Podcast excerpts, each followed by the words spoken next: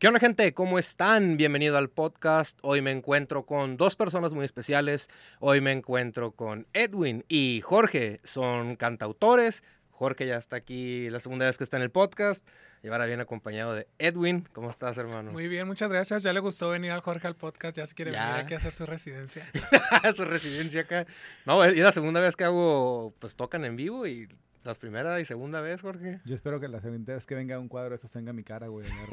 Casi. No, primera vez en un podcast. Muchas gracias por invitarme. Eh, para la gente que no sabe, ya había cancelado dos veces, pero por motivos de salud. y yo una, y yo una. Que quede claro. Este, y ahora también andaba un poquito enfermito, pero dije, ya no puedo cancelar, porque yo aparte no soy de quedar mal nunca. Entonces ya me sentía con la responsabilidad. Aquí llegaron a tiempo, ¿eh? Ah, Puntuales, estaban afuera. no, pues, este, un gusto conocerte, Edwin, Jorge, pues ya, eh, para hablar poquito acerca de, pues, su carrera. Sé que tienen varias canciones juntos. Eh, no sé si nos quieras, pues para los que no te conocen, hablar poquito de tu trayectoria artística. Pues bueno, para los que no me conocen, mi nombre es Edwin, soy cantante aquí de la ciudad de Tijuana, siempre tratando de dejar el nombre de Tijuana muy en alto a donde vaya. Y comencé a cantar aproximadamente a los 15 años. Siempre me gustó cantar desde, desde niño. Mis juegos eran imaginarme que estaba en la tele, en los programas de televisión y imaginarme haciendo performance y bailando y cantando y todo esto. Pero bueno, ya hasta los 15 años se me quitó un poquito la pena y decidí que quería, quería cantar a la gente porque siempre lo hacía en mi cuarto yo solo. No fui de los niños que, que cantaba en la primaria, ya sabes, todo eso. Nunca. Siempre me dio mucha vergüenza que la gente supiera que me gustaba cantar. Y a los 15 años decidí entrar a un concurso de canto, vi la convocatoria y ya tenía la inquietud de, de, hacerlo de una manera más profesional o que la gente me viera cantar. Y pues em, empecé en el primer concurso de canto a los 15 años y así me la llevé como por cuatro años, de concurso en concurso, perdiendo, hasta que gané uno, porque si algo tengo es que soy muy perseverante. Hasta que gané un concurso, dije, ya no más concursos, empecé a conocer mucha gente, pero Em, para la gente que va empezando, siempre hay un dilema con esto de los concursos de canto, que si te hacen vender boletos, que si están arreglados.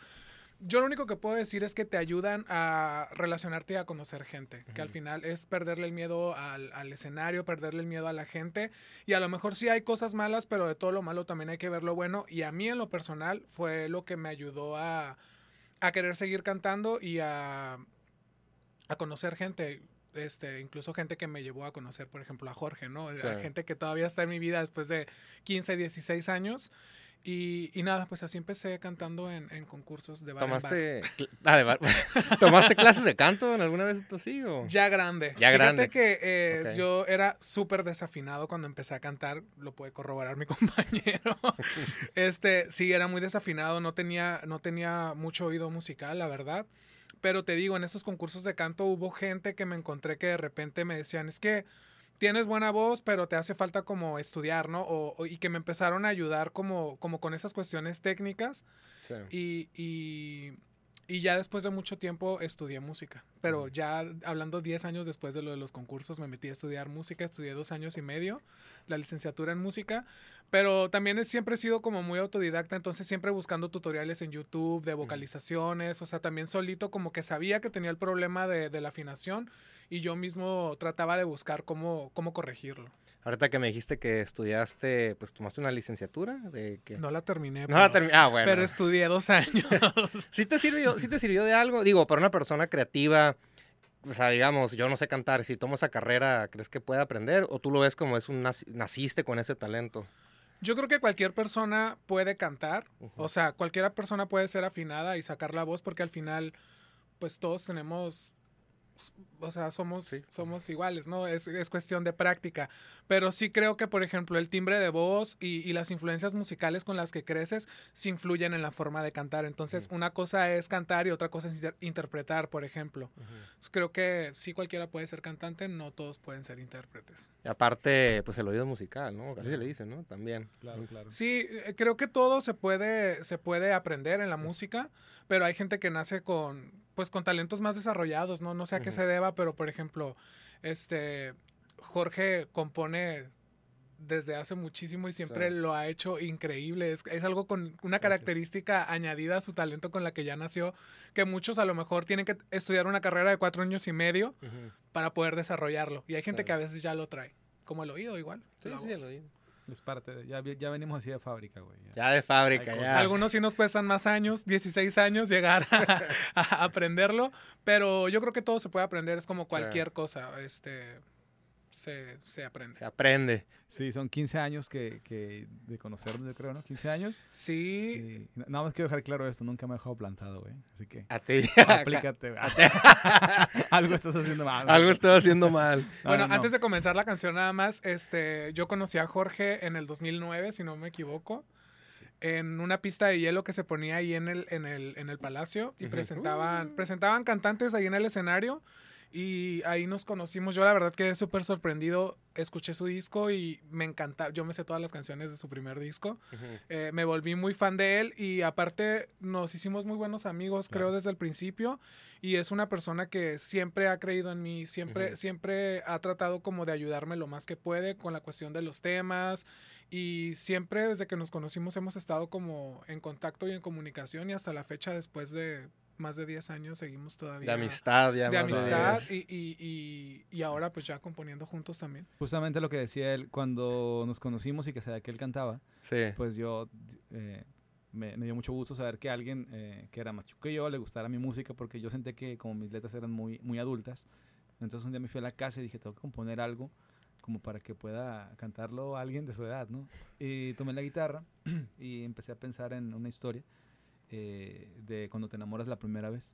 Entonces eh, le puse ese encargo de conciencia porque creo que hay mucha inocencia en, el primer amor, ¿no? Nada más en ese, ya después nos volvemos muy mañosos, ¿no? Pero, pero digo, pensando en eso, tomando eso, ¿no? Entonces, eh, todavía me recuerdo y aprovechamos para mandar un saludo a Liki, que fue la primera persona. Eso estaba pensando justamente. Que, nos dio la oportunidad. Liki. y Liki. Y Liki Aguirre. Saludos. Ahí Ella nos dio la oportunidad. Ahí estrenamos esa canción hace como, no sé, Así hace, 13 años. ¿Cómo se llama la canción? Sin cargo de conciencia. Sin cargo de conciencia Queremos aclarar para la gente que está viendo que tenemos exactamente como el mismo tiempo, como, como siete años que no cantamos esta rola juntos. Sí, la grabamos hace... Ajá, en 2012 él me hizo favor de grabar esa canción de dueto conmigo en mi disco El Impostor, que fue el segundo que yo grabé.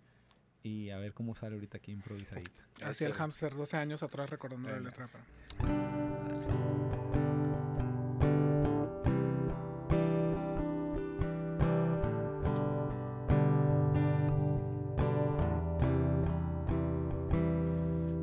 Para... a sonreír, vuelvo a perderme en ti, vuelvo a pensar, tal vez sucederá esta vez.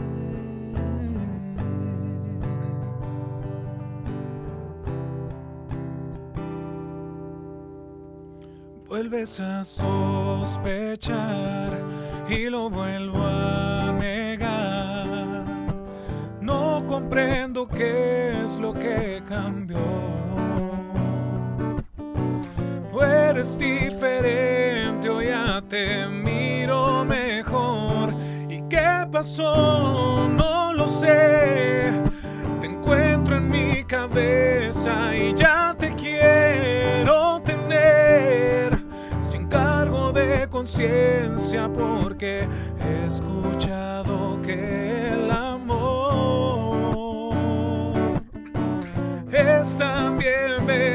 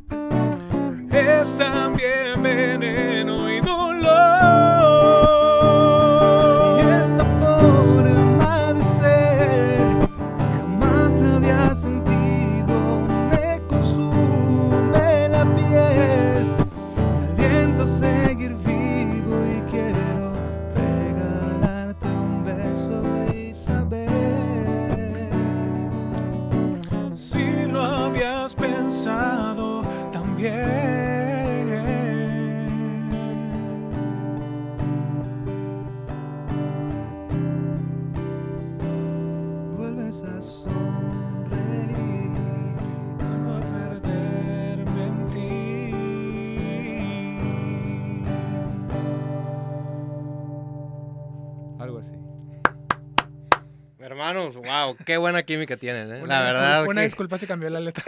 ah, la cambiaron. ¿Cuánto tiempo tienen que cantar? Eso no fue una canción, esto fue un accidente. Un accidente. Pues, se escuchó súper bien, yo lo escuché súper bien. Ah, muchas gracias. ¿Cuándo fue la última vez que tocaron juntos, así? O esta canción. No, pues esta canción yo creo cuando la grabamos, la grabamos en Veracruz. En Veracruz. En, el 2012, hace 11 años. Y después en el 2016 o 2017, para refrescarte la memoria, él tuvo un concierto en la bodega y me invitó y nos echamos esa rola. Sí, sí, sí. Pero nada más. O sea, ahorita fue de... Sí. A recordar. A, recordar. Ay, lo hicieron súper bien. Sí, a recordar. Y, y traen buena química. La verdad, traen buena química. Este... Bueno, la historia de esta canción. A ver si quieren platicar un poquito de la letra. Esa canción la escribió Jorge. Es lo que te comentaba, es lo que te comentaba que, que me puse a, a, escribir esta rola para eso, ¿no? y, y, le hablé, le dije, ya no me acuerdo bien cómo fue que se la presenté. Le dije, güey, creo que tengo una canción para que tú la puedas cantar. Y teníamos una entrevista ahí con, con Iliki y, y, la presentamos ese día. Y, pero ahí quedó, en ese tiempo él todavía no tenía un proyecto como para grabar. Eh, y se puede decir que en ese tiempo, fíjate lo que son las circunstancias, yo tenía el proyecto para grabar y me acordé de esa rola y dije, bueno, lo voy a invitar para que, para que cante conmigo, porque esa yo la sentía como más parte de él. Y todavía está libre la canción, güey, pues si la quieres grabar, ¿eh? O sea, ahí está, aprovechando la publicidad.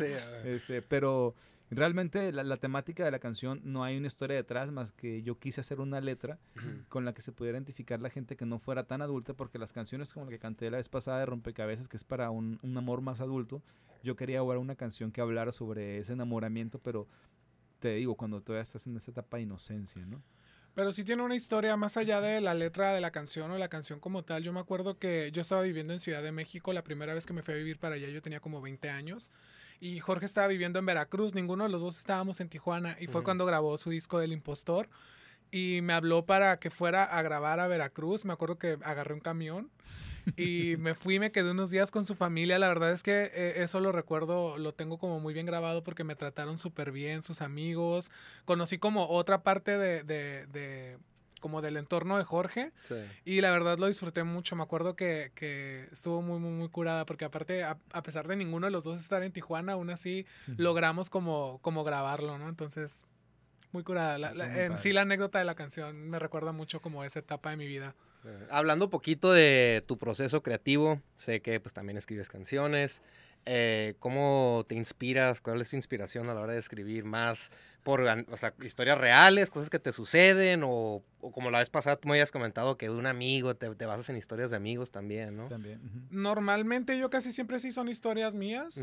este, cuando le he hablado a Jorge así de, oye, se me ocurrió y empecé a escribir esto, es porque algo traigo o porque algo me pasó. Entonces, yo sí desquito mi furia en las canciones para, para mi sex. O sea, la neta es que sí les tiro macizo y sigo para allá. Eh, es muy raro. Hay una canción que sí compuse pensando en la historia de un amigo justamente eh, que escribió escribí, con Jorge, que ahorita, ahorita se las vamos a cantar. Pero normalmente sí, trato de que sea algo que, que, yo pueda cantar y que me represente, que a la hora de cantarla en vivo la gente pueda conectar con eso. Y al final como intérpretes tenemos la capacidad de a lo mejor sí meternos en las historias de, de, de otras canciones, pero también considero que es importante pues contar lo que tú has vivido, ¿no? Entonces trato normalmente de, pues sí, de contar lo que me ha pasado, que mira que me ha pasado mucho y, todo lo que he llorado no, no es gratis. Entonces trato, trato de, digo, que algo bueno me deje esa relación, mínimo una rolita. Claro. Mínimo una rolita, como la Taylor Swift. ¿no? O, cinco, o cinco, porque ya. Como dice nuestra amiga Lulu, ¿no? que dice que hay una amiga que tenemos que se llama Lulu, de Escarlata, que le mandamos un saludo, que dice que las mejores canciones salen de corazones rotos, ¿no?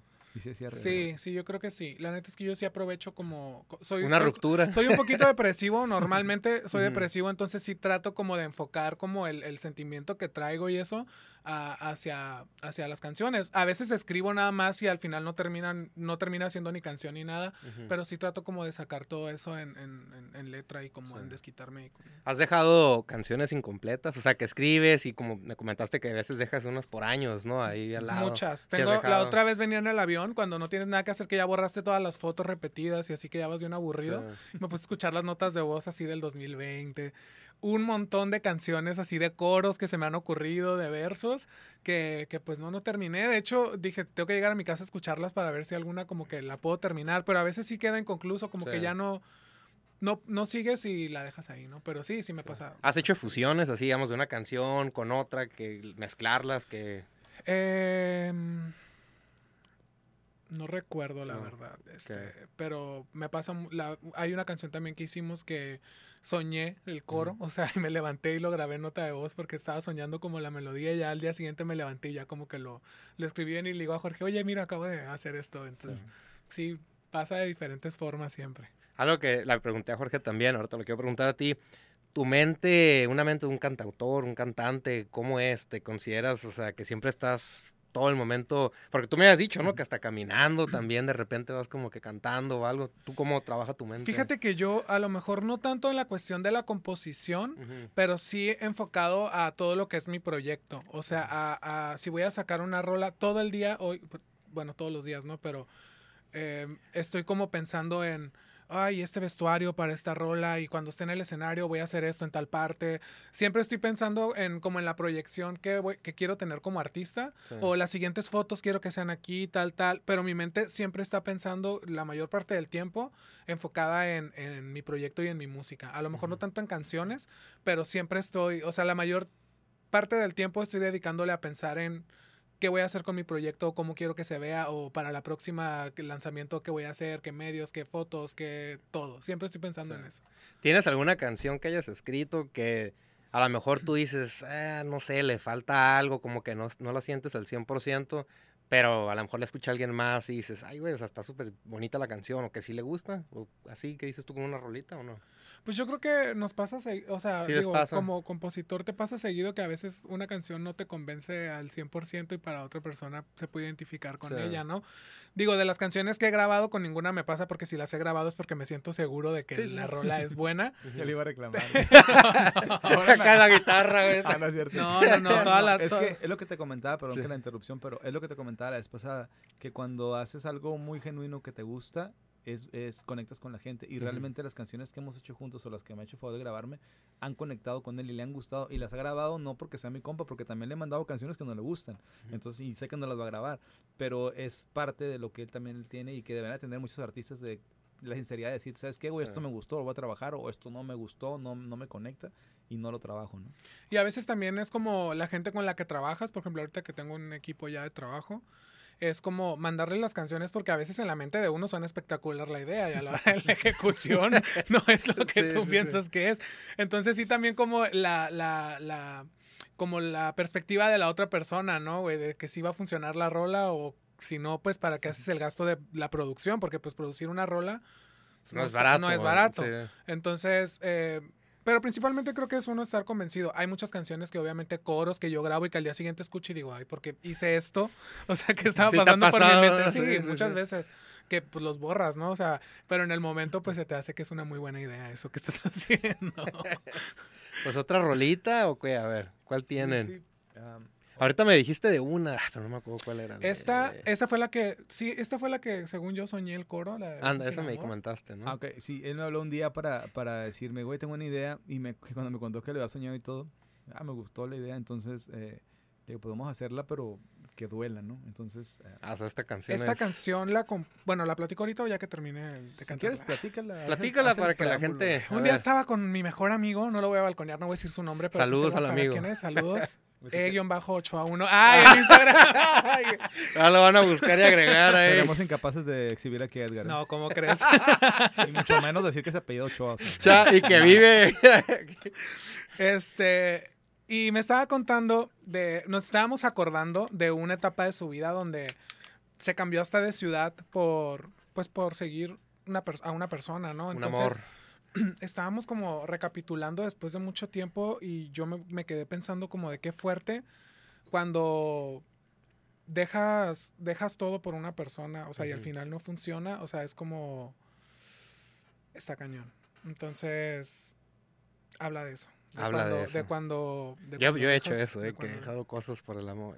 bueno, a ver si no me pongo a llorar, pero bueno. Se llama Besos sin amor. Entonces nos pusimos a, ahí en su depa acá llorando con el, con el perro de Edwin queriéndome comer vivo. Con mi bebé. pero, la, pero sacamos la chamba. Sacaron la rola. Sí, me acuerdo, está bien enfadoso. Esa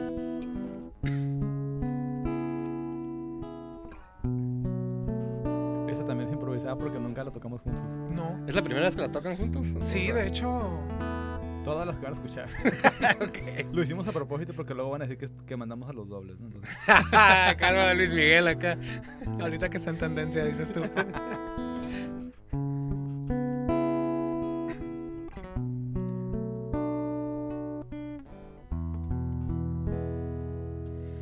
Nunca había llorado por amor. Me puedo concentrar y no encuentro mi lugar. Renuncié a mi propia libertad. Me olvidé de lo real por amarte sin pensar. Siempre tuve la razón a mi favor. Pero el corazón ganó desconozco lo que soy. Te quise tanto que renunciaba todo por tus labios, desesperado por tu amor ingrato y tus mentiras que mataban mi ilusión enamorado. Quiero pensarte como mi pasado, como un veneno que me fue matando las fantasías dando besos sin amor.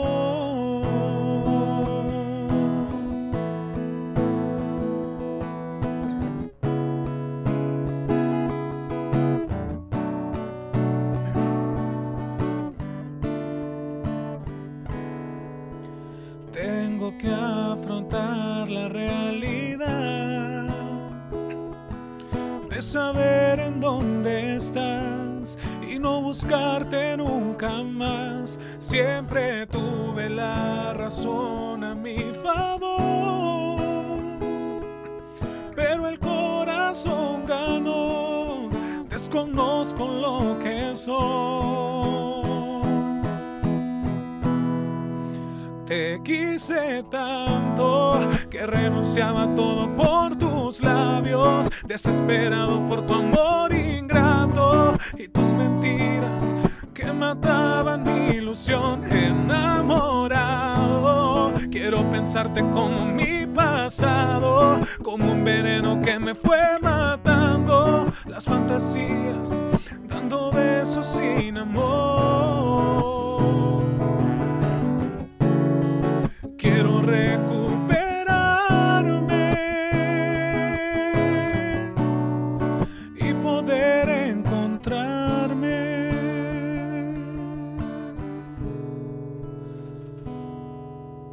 Te quise tanto que renunciaba todo por mis labios, por un veneno que me fue matando las fantasías dando besos sin amor.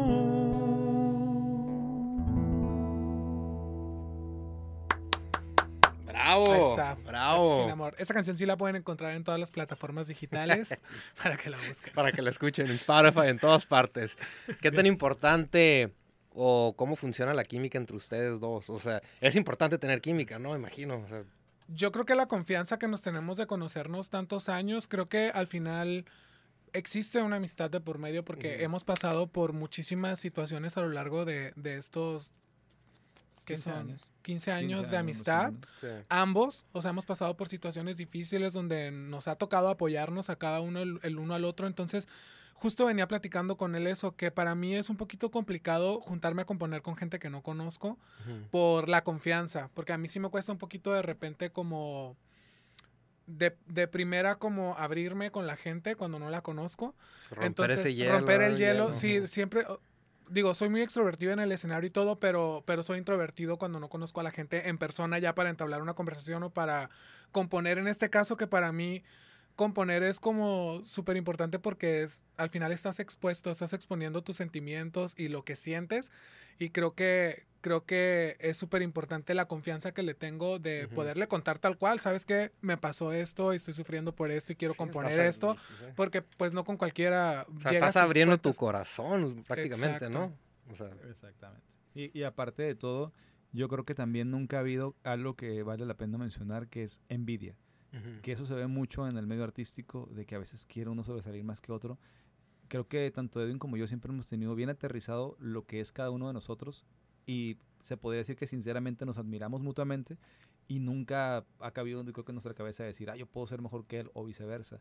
Entonces siempre que nos hemos sentado a componer, nunca ha sido con el afán de, de, de, hacer sentir mal a nadie ni nada. Simplemente cada quien aporta una canción lo que uno puede aportar, en su caso la voz, que también él ahorita ya desarrolló mucho más lo de componer y a veces cuando las últimas canciones que hemos compuesto ya prácticamente ya nada más es acomodar ciertos detalles porque ya prácticamente ya trae, ya trae la idea en la cabeza, ¿no? Y pues eh, yo creo que lo que nos ha funcionado mucho o esa mancuerna que hemos hecho que ha sido positiva tan positiva que la mayoría de canciones que hemos hecho juntos creo que las tiene Edwin grabadas y las tiene en su repertorio en plataformas digitales. Eso habla para mí como una consistencia, eh, pero está basada completamente en una interacción personal respetuosa y sobre todo eh, recíproca en la cuestión del respeto. Como cuando graban una canción, como la primera que cantaron ahorita.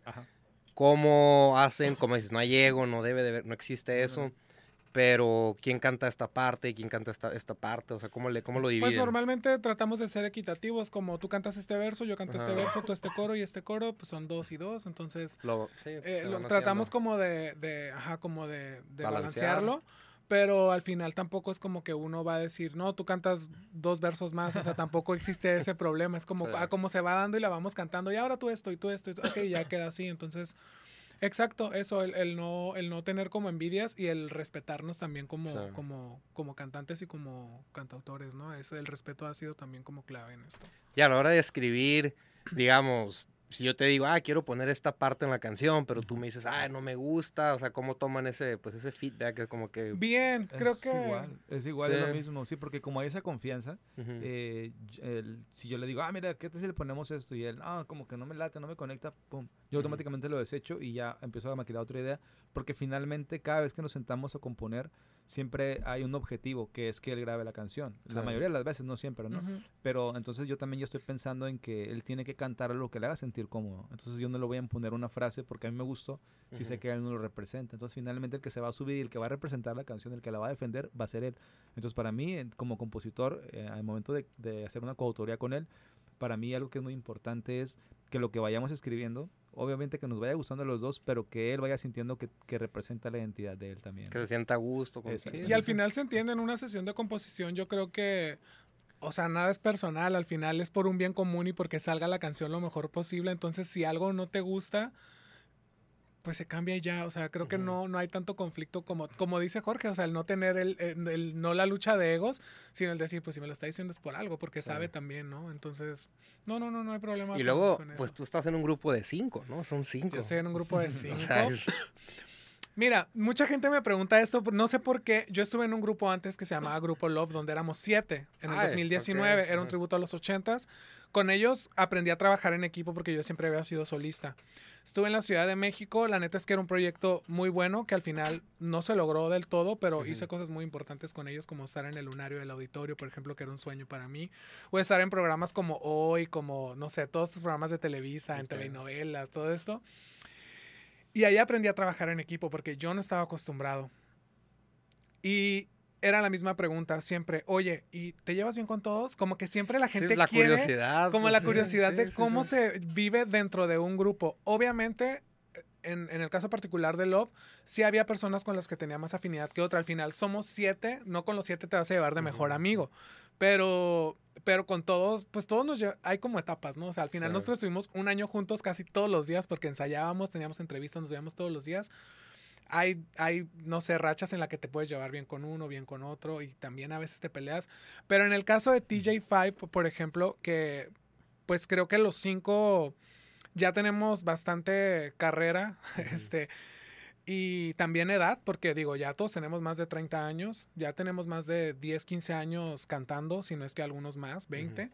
Eh, ya, ya, ya pasó todo eso de Lego, ya, ya vivimos todo eso, ya nos peleamos porque muchos no nos hablábamos, o sea, digo, la gente no está para saberlo, pero muchos de nosotros no nos hablábamos con algunos. Y justo en la pandemia fue esto de decir, o sea, todo lo que está pasando, la vida es súper corta, como para qué estar peleados, ¿no? Si podemos como unirnos y juntar el talento. Y la verdad es que lo hablamos desde el principio, siempre ha habido una línea de respeto también con los, con los cinco. Y mucha gente desde el principio cuando nos juntamos yo escuché comentarios que decían, no, estos se van a salir peleados, o tal y tal, no van a aguantar, o sea, no, se, no van a durar. Yo puse 500. Ah, sí, me imagino. este, y no, no ha habido ningún problema, porque creo que todos todo es por un bien común al final, porque todos queremos trabajar y todos queremos lucir. Y creo, como te digo, ya vivimos esa etapa de a lo mejor de yo quiero hacer más o yo quiero hacer esto y sabemos que, que, que juntos hacemos mejor las cosas. Entonces, no, hay, no hay egos tampoco, porque mucha gente me pregunta de TJ5 que si cómo nos llevamos y todo. Nunca nos hemos peleado. Y al final, para tomar las decisiones, si tres de cinco ya dijeron que sí, se hace, porque respetamos la, mayoría, pues, la mayoría. Y nunca nadie ha dicho, no, no estoy de acuerdo. O sea, si ya la mayoría lo dijo, lo dijo y hemos respetado mucho eso también. ¿Son los originales, los cinco? ¿Nunca han, nunca han cambiado a alguien? No, está Saída Aguilar con nosotros, que se incorporó, porque pues de repente alguno de nosotros no puede ir a las fechas y al final pues somos TJ5, somos mm. cinco y se vende el proyecto como cinco. Saída es parte del proyecto. Eh, y él está de repente algunas fechas cuando no puede ir uno, pero no es suplente, él está también dentro del proyecto, o sea, él ya es parte del proyecto, pero sí, somos los originales. Originalmente este proyecto se iba a empezar con 10 cantantes, porque la idea era, iban a ser como el autocinema en, en, la, en, la, época de COVID, pero querían hacer como autoconciertos y querían hacer un concierto en el Parque Morelos justamente de carros. Y, la idea se la presentaron a Frank y Frank dijo, ah, pues podemos hacerlo con 10 cantantes de Tijuana. Nos juntamos 10 cantantes de Tijuana. Al final hubo una estafa ahí horrible que nos, nos quedaron a deber un montón de dinero con algo que hicimos. Se empezó como a deshacer la idea y Frank y yo teníamos la inquietud de sí hacerlo.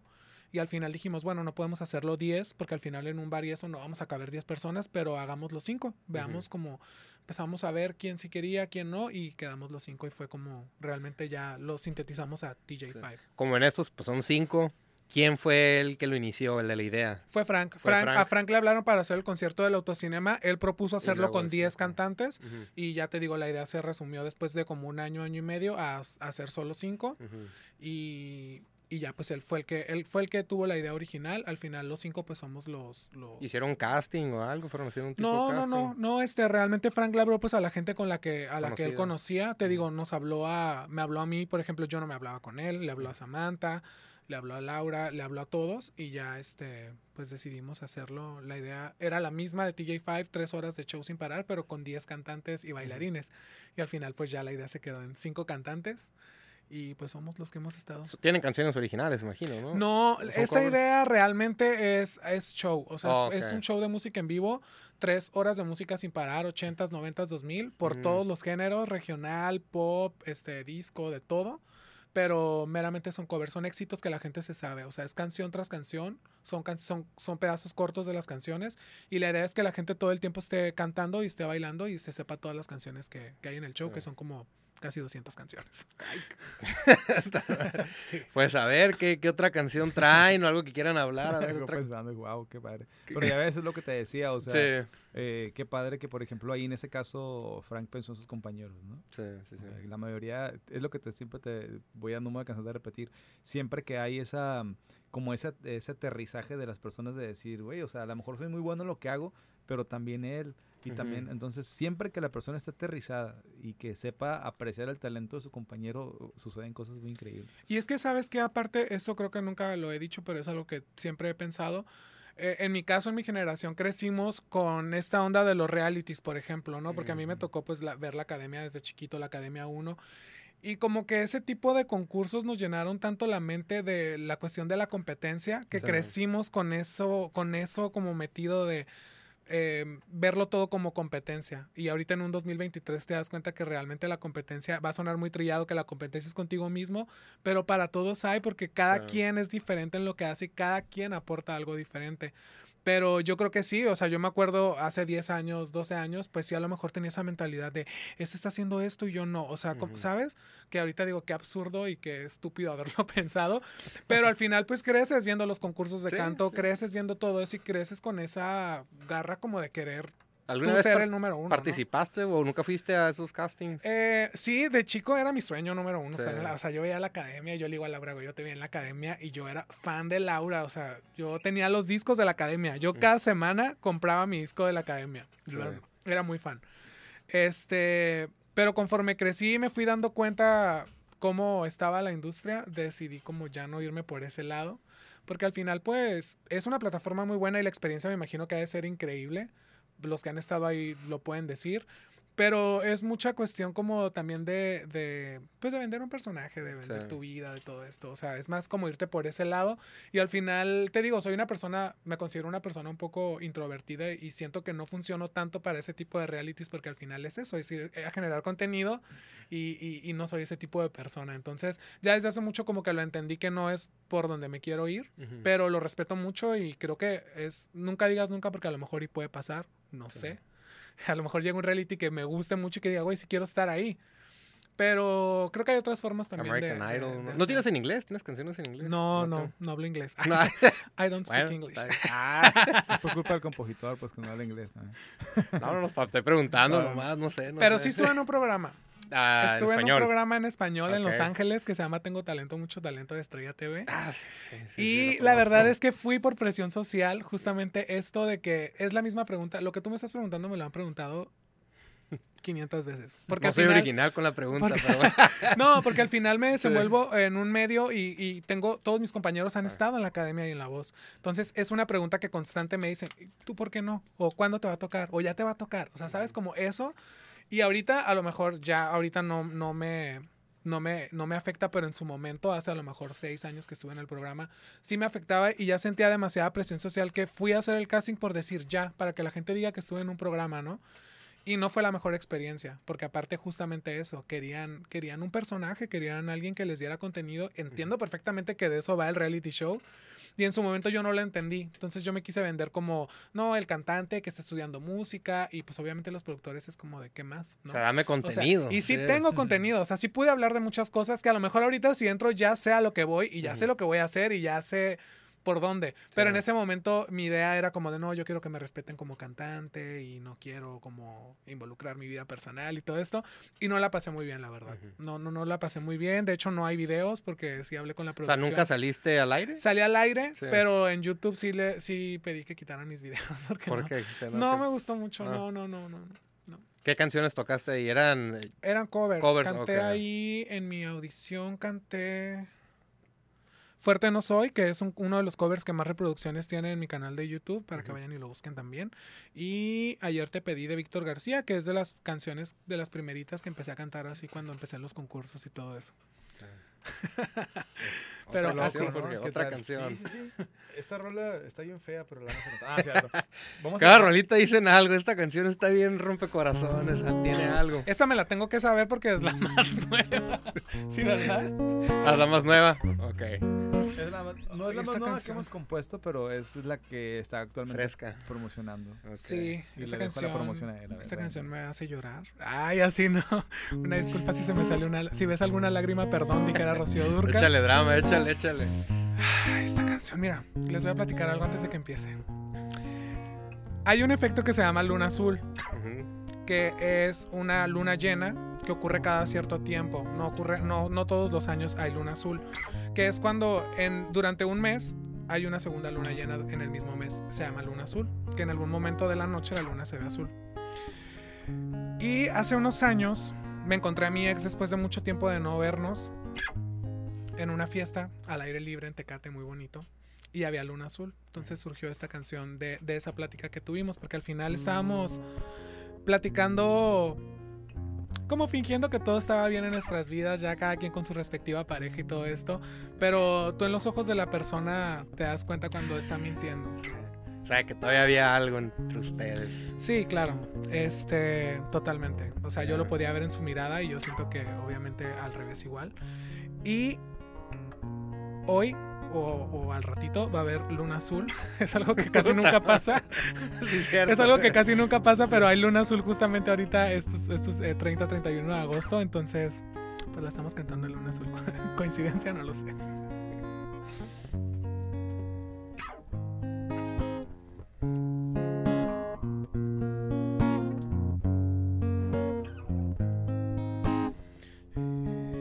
Esa noche bajo la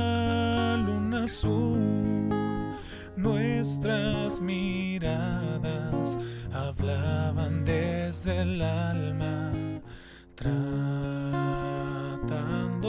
de engañarnos como ayer, sabiendo que nunca nos dejamos de querer. Y me decías, estoy bien con él aunque lo niegues, querías volver. No me olvidaste, eso lo sé. Tus ojos no mienten, te conozco bien. Esa noche no acepté la realidad. Ahora estás con alguien, yo también. ¿Y qué más da? Tu sonrisa me invitaba a quedarme esa noche no quería que llegara su final.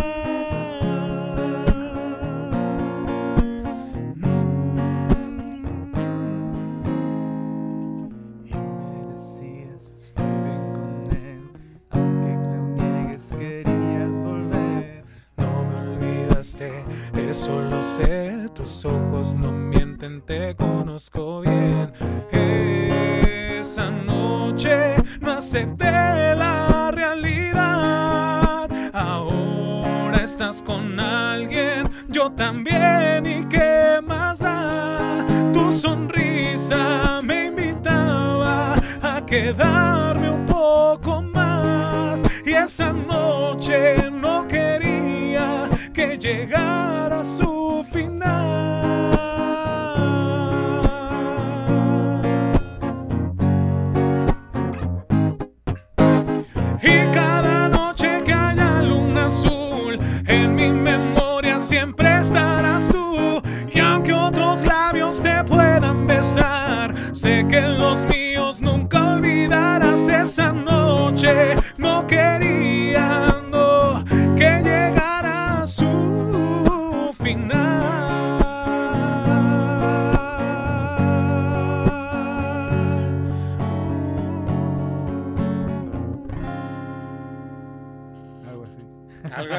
Terminan con el algo así. Algo así. algo así. Es así. Es así.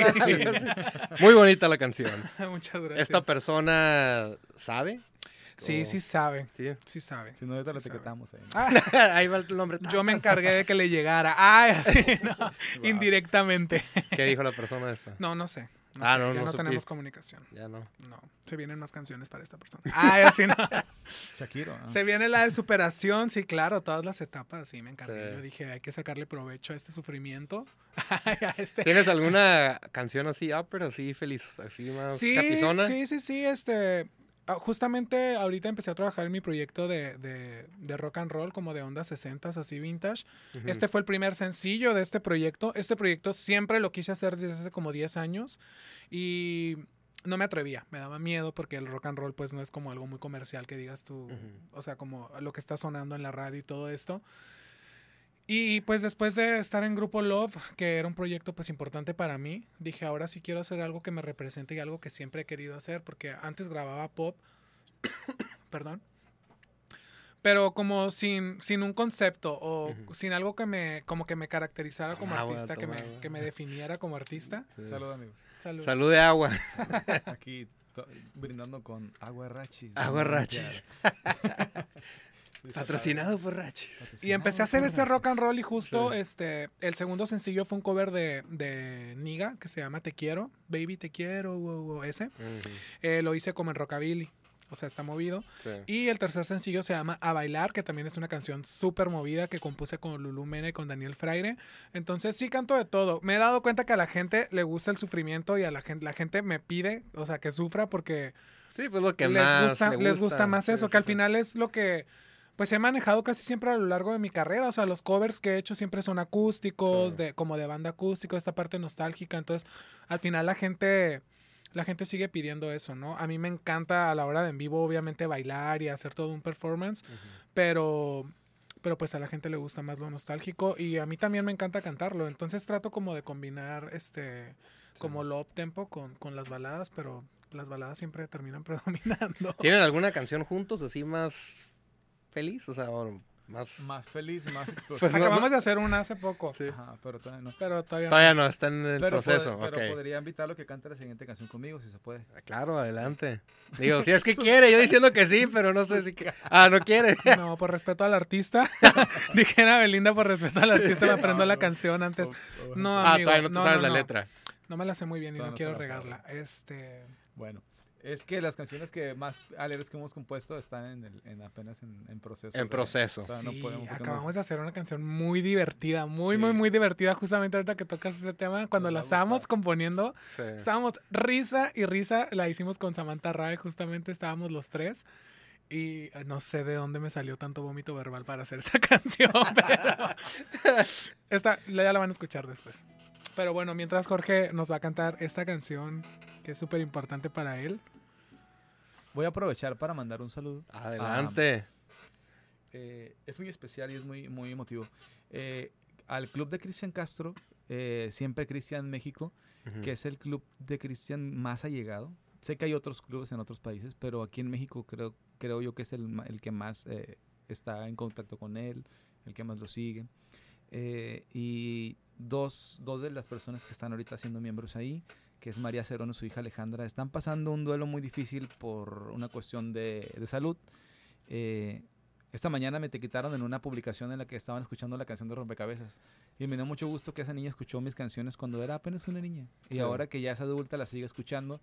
Y iban camino al doctor y a mí me conmovió mucho saber que en un momento tan difícil se tomaron el tiempo de publicar y etiquetarme que estaban escuchando mi música. Entonces les dejé un mensaje y les prometí que les iba a mandar un saludo por acá que lo van a ver después o si están viendo el live, pues ahí les quiero mandar un saludo a, obviamente a todo el club de, de Siempre Cristian México, pero en especial en, por esta ocasión a María Cerón su hija Alejandra, que le echen muchas ganas con este proceso que están viviendo. Yo sé que van a salir adelante y les quiero agradecer muchísimo que estén eh, siempre escuchando mi música, echándome porras y les voy a cantar la canción que tanto les gusta. Esta canción se llama Para que te vayas y la gente que está viendo lo puede, la puede encontrar también bien cantada por Cristian Castro en las plataformas digitales eh, en su disco Primera Fila. Se llama Para que te vayas. Y es una canción que me encanta presentarla así. Es una canción sobre amor propio y va dedicada para todas esas personas que no se lo merecen. A ver. Qué fuerte. así. Pero sube la guitarra. Súbele, no, súbele. O sea, es la segunda vez que vengo y la segunda vez que me pasa. Ahora sí. Ahí está.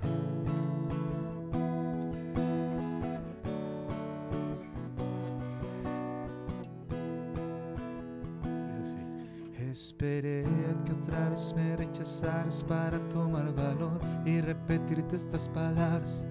Ya se cansó mi corazón de esperarte, quiere descansar. Una vez luché por ti sin lograr nada, varios intentos, tus excusas no cambiaban, pero entendí que lo mejor que puedo darte es tu libertad. Ahora sé que en tus labios me ahogaba y hundido en tu cárcel perdí la esperanza. No puedo seguirte buscando, soñando que seas mejor.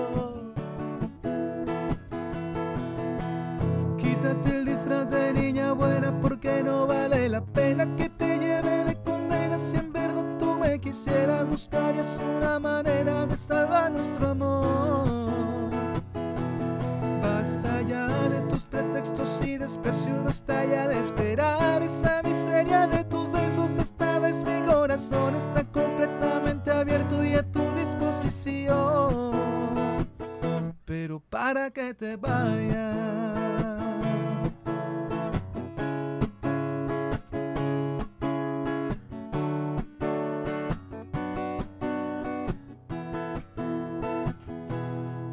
Hace falta que esta vez me digas nada.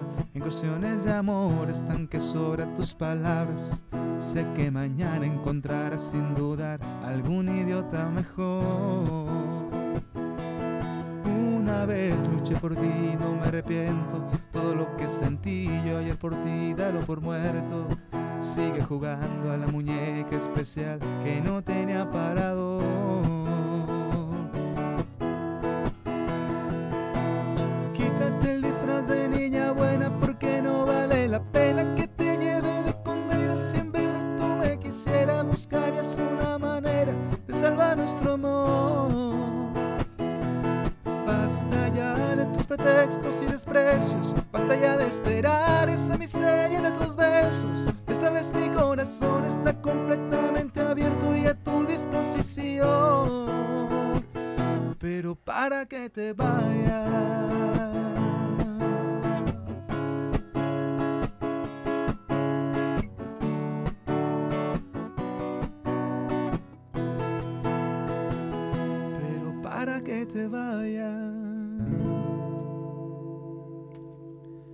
Algo así. Ahí quedó. Ah, ah, ya cambió, ya cambió. voy, a salir bien, voy a salir bien empoderado de aquí hoy. Va a salir viendo todo mundo. Qué bien. Muy bonita la canción.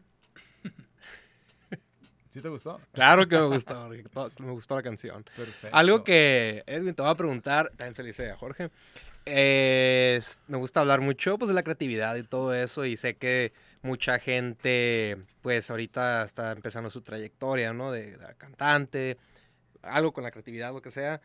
Eh, ¿Qué tan difícil para ti ha sido, o sea, vivir del arte? ¿Cómo ha sido todo eso, vivir del arte el 100%? Eh, al principio es un poquito complicado porque obviamente pues uno no tiene la experiencia, ¿no? Este, en los escenarios y tú como te digo, estuve cuatro años en concursos de canto y cantando gratis, yo creo que diez. o sea, en diferentes plazas comerciales. Me tocaba cantar en Plaza Monarca, en Plaza Macroplaza, en La Pajarita, no sé. Eh, yo trataba, yo quería cantar en donde fuera y creo que eso me ayudó mucho a que después se convirtiera en mi profesión, en que me saliera trabajo en bares, en restaurantes y poder vivir de la música. Eh, creo que es creo que todo lleva un proceso. O sea, ahorita por las redes sociales y por todo esto te hacen ver que las cosas son muy rápidas o que son muy fáciles. Pero no. O sea, todo tiene, todo tiene un, es un proceso. Un proceso, es un proceso. Y, y, un proceso en el que vas aprendiendo muchísimas cosas. Creo que lo más importante, yo siempre lo he dicho y, y, me siento como muy orgulloso de decirlo porque lo llevé a cabo, es el ser persistente y el prepararte. Yo siempre estoy buscando qué aprender. O sea, siempre estoy tomando clases de baile. Para el video de esa noche estuve tomando clases de aro para hacer un performance en el aro. Estoy buscando, este, no sé, clases de canto, sigo yendo, este, clases de música. De repente me pongo a estudiar un poquito de piano, traté de aprender armónica.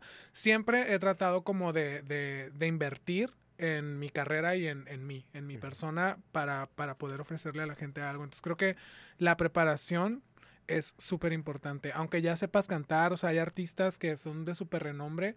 Si tú ves las entrevistas, no sé, Yuri, o sea, Celine Dion, gente que sigue tomando clases de canto y le dicen, ¿para qué? Pues porque es, es como entrenar. lo tienes que hacer. Pues, y hay gente que a veces por el ego, porque logra ciertas cosas, cree que ya lo sabe todo. Y creo que eso es súper importante.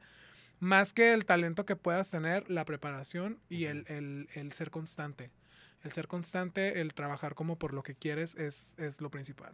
¿Te ha tocado o has tenido conocidos que dices, ah, tiene buena música, bueno, canta bien y todo, y que abandonan su trayectoria, que dicen, no sé, que tiran la toalla en el proceso? Sí, para mucha gente, este, a veces creen que es muy fácil hacer, hacer lo que hacemos, y creo que me he dado cuenta que hay excelentes cantantes, pero pero no tienen, no tienen eso, o sea, no tienen, creen que porque cantan bien ya la armaron y eso es, es, es, importante, pero no es lo principal.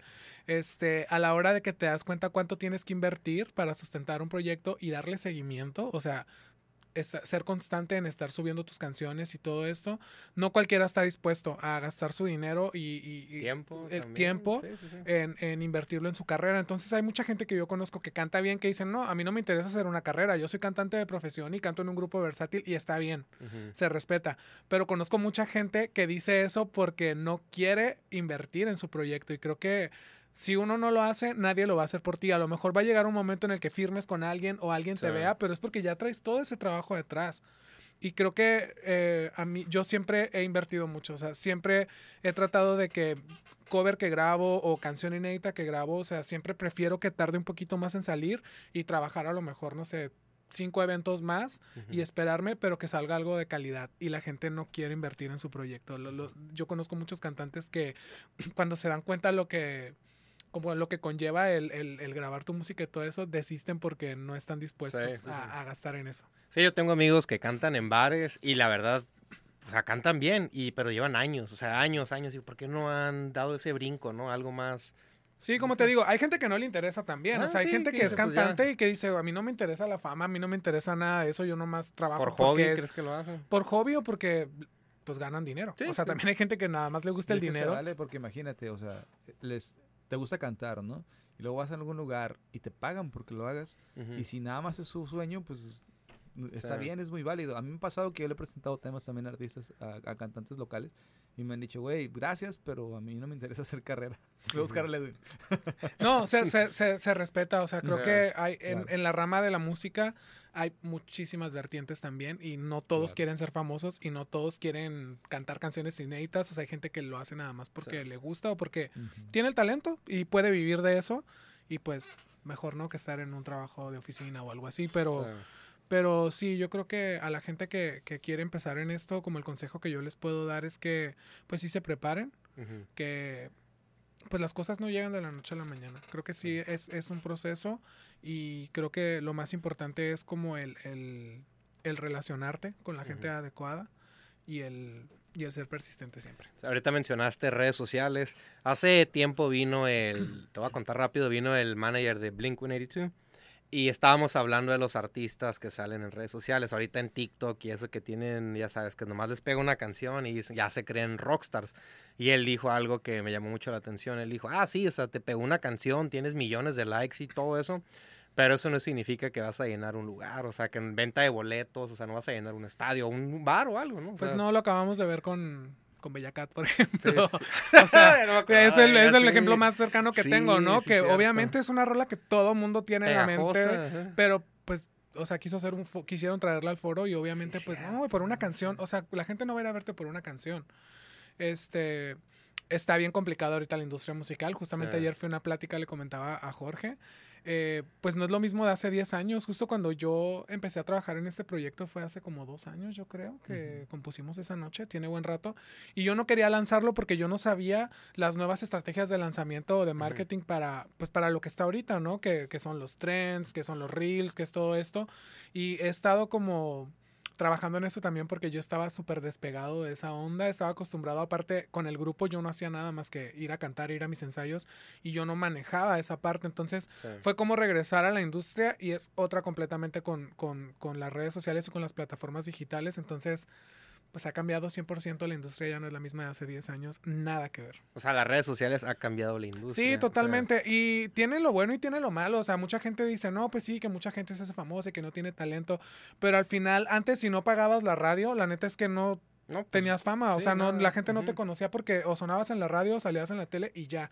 Y ahorita a lo mejor sí, nos decían ayer pero que... eso no es cierto, güey. No se, paga, no. se pagaba por tocar en la radio. ¿A poco? ¿A poco no? no? Yo conozco varios. este, y nos decían eso, o sea, que se suben, ¿qué? Como 100 mil canciones al día a plataformas digitales mundialmente hoy en día. Pero pues eso, las redes sociales te dan la apertura a que gente nueva te conozca. O sea, ahorita subo un TikTok cantando y te sigue gente que nunca te había visto, ¿no? Entonces, creo que tiene... bueno y malo. ¿no? Ajá, sí, como todo. o sea, te expones más al mundo. Pero creo que viéndole el lado positivo y tratando de ser lo más positivos posibles, es que si tienes una exposición que a lo mejor hace 10, 15 años... era difícil. era más difícil llegar a la gente. Muchos dicen que es más fácil. Hay gente que me ha dicho, es que ahorita está más fácil. No A mí se me hace. De hecho, yo tengo una cuenta de TikTok que nunca subido nada porque no sé ni qué chingado subir. O sea. y, tu rolita, y, y, en, y, en, mi casa, mi esposa y mi hijo me dice: Alan, ya es que Alan ya toca conmigo. Me dice: Pa, hay que subir algo. No importa que no salga yo, sube tú algo. Eh, y yo, yo lo veo como una gran responsabilidad porque. O sea, sí, te voltean a ver, pero ¿qué vas a traer detrás, no? Entonces, yo es lo que siempre le digo a la gente que dicen, y subo un video y y, güey, primero trabaja en tu proyecto, mejórate, porque si te voltean a ver, te van a cargar una gran responsabilidad. No, y las redes sociales son cabronas, el hate también. Exactamente. si, no, si, no, si no estás preparado psicológicamente y no estás bien aterrizado con lo que tú eres y te empiezan a hacer todo tipo de ataques, pues a, uno que ya viejo lobo de Omar, pues te resbala, ¿no? O sea, siempre he dicho eso, yo a veces digo, yo entiendo que hay gente que es más susceptible que otras, ¿no? Pero ah, me acuerdo que una vez me decían, oye, que imagínate cuando subieron un video tuyo donde se te sale un moco, ¿no? Por ejemplo, ¿no? ah, que te volvieras viral. Y yo, no, pues yo al siguiente día una rueda de prensa, güey. Y les presento el moco a todos, ¿sí me entiendes? O sea, Aquí está, es, es la actitud que tengas, ¿no? Entonces, muchas veces la gente se enfoca, como dice Edwin, en muchas cosas, excepto en lo más importante, lo esencial, que es que tu, que tu proyecto sea solvente, ¿no?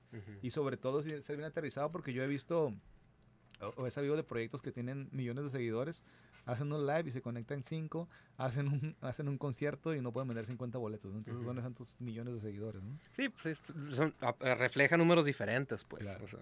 sí, yo creo que tiene su lado positivo y negativo, como cualquier cosa, ¿no? Pero yo sí lo veo desde un punto como de vista de artista independiente, como alguien que tiene su proyecto y que está como tengo un plan de trabajo, vaya, y sí me ha beneficiado muchísimo el que mucha gente me conozca que pues hace 10 años a lo mejor, ¿no? Si no iba a una entrevista a Televisa o a, la radio. O, aquí al podcast. o al podcast. podcast. Exacto. Pues algo más, hermano, antes de cerrar. No sé si quieran levantarse otra rolita, algo Yo quisiera desbloquear un recuerdo, si a me ver, permites. Echa. Ya sé cuál. Voy a desbloquear un recuerdo y, y me lo van a agradecer los fans de Edwin, los que sé que van a ver este podcast te quiero agradecer antes de, antes de cantar la rola por habernos invitado. No, no, ya aquí eh, cuando quieran. Ya, te voy a mandar la, más o menos la foto que quiero que ponga. es cierto. Eh, pero sí, quiero dedicársela esta canción a los fans de Edwin. Eh, esta canción le dio la vuelta al país. Es una canción de Guillermo Plata. Ok. ¿Y si te acuerdas? pensé que era, yo estaba, pensé que era quien te has creído. Porque no se avientan las, las dos canciones. también le dio la vuelta al país. Las dos. Pues nos echamos las dos. Sí, una tras otra. Muchas gracias por, por habernos invitado. Muchas gracias por la invitación. Ya después de cancelar, ambos cancelamos para que quede claro. Los dos. Fui yo. Este, nada, decirle a la gente que me busquen estoy como Edwin Music en todas las plataformas de música digital. Vienen muchas canciones nuevas. Este proyecto eh, es la primera vez que me siento representado en 100% en un proyecto que estoy haciendo.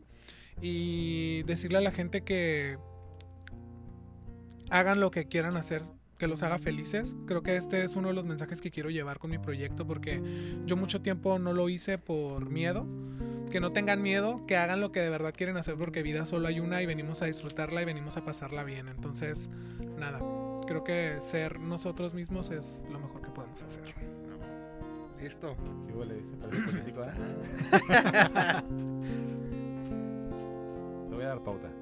Hablaré directo esta duda.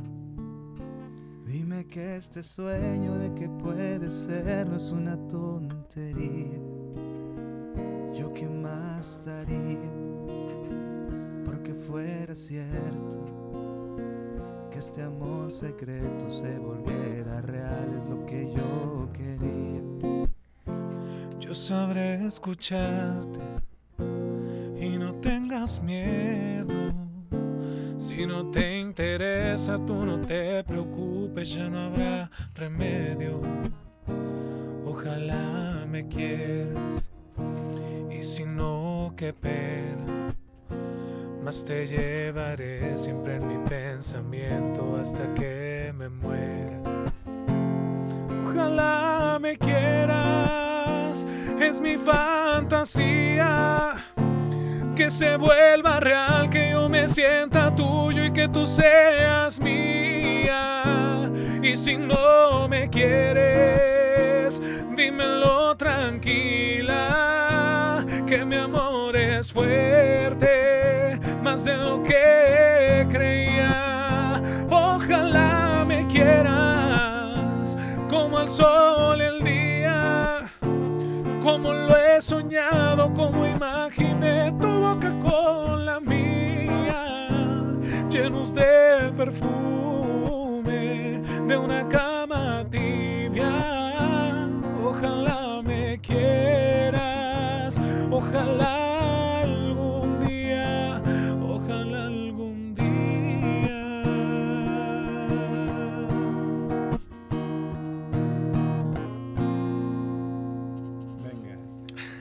Algo desbloqueado. Esta fue la primera canción que empecé a cantar en los concursos de canto. Por eso quería desbloquear ese recuerdo. Porque sé que a la gente que va a ver se le va a encantar ver ahí. Sí, me acuerdo que había una versión en MySpace que grabé acústica y era, no, y muchísima gente, me acuerdo, o sea, en la prepa y así como que se hizo medio viral. En ese entonces no existía como tanto el hacerte viral, pero me acuerdo que ponías tu música en tu perfil de MySpace, ¿no? Y me acuerdo que mucha gente la tenía puesta, y, o sea, mucha gente que me escribe todavía eh, me dicen, yo te escucho desde que grabaste la de Ojalá. Entonces, para la gente que, que me escucha desde ese entonces, hace 16 años, Gracias, Jorge, por desbloquear ese recuerdo. Perfecto. Esta canción es una fue la primera canción que te grabé. O sea, ya así formalmente cuando empecé a grabar mi proyecto de mis canciones. Y esta canción también le di mucha promoción a nivel nacional. Estuve en muchísimas ciudades promocionándola fue de las primeras veces que salí de Tijuana como a, representarme con mi proyecto. Estuve en Querétaro, en Guadalajara, en Ciudad de México. O sea, hice medios importantes con esta canción. Y es una de las canciones también que la gente más se acuerda. Ya tiene rato que la grabé. Y me acuerdo que cuando Jorge me mostró esta canción me gustó mucho porque está, está muy, muy curada la letra. Puede ser que es un malentendido, pero este tren ya se te fue conmigo. Yo no creo en las segundas partes. Lo que fue no cabe en mi equipaje.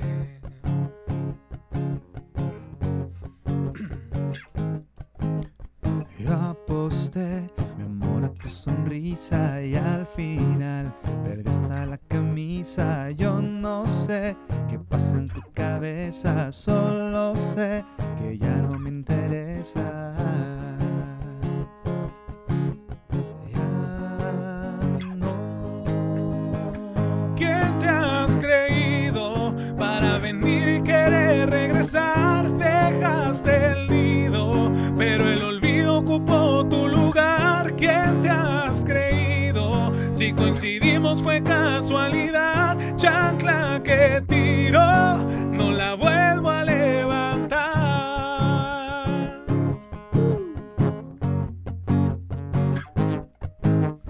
Fuiste cruel, maestra del chantaje en la no soy plato de segunda mesa y la verdad, tú ya no me interesa.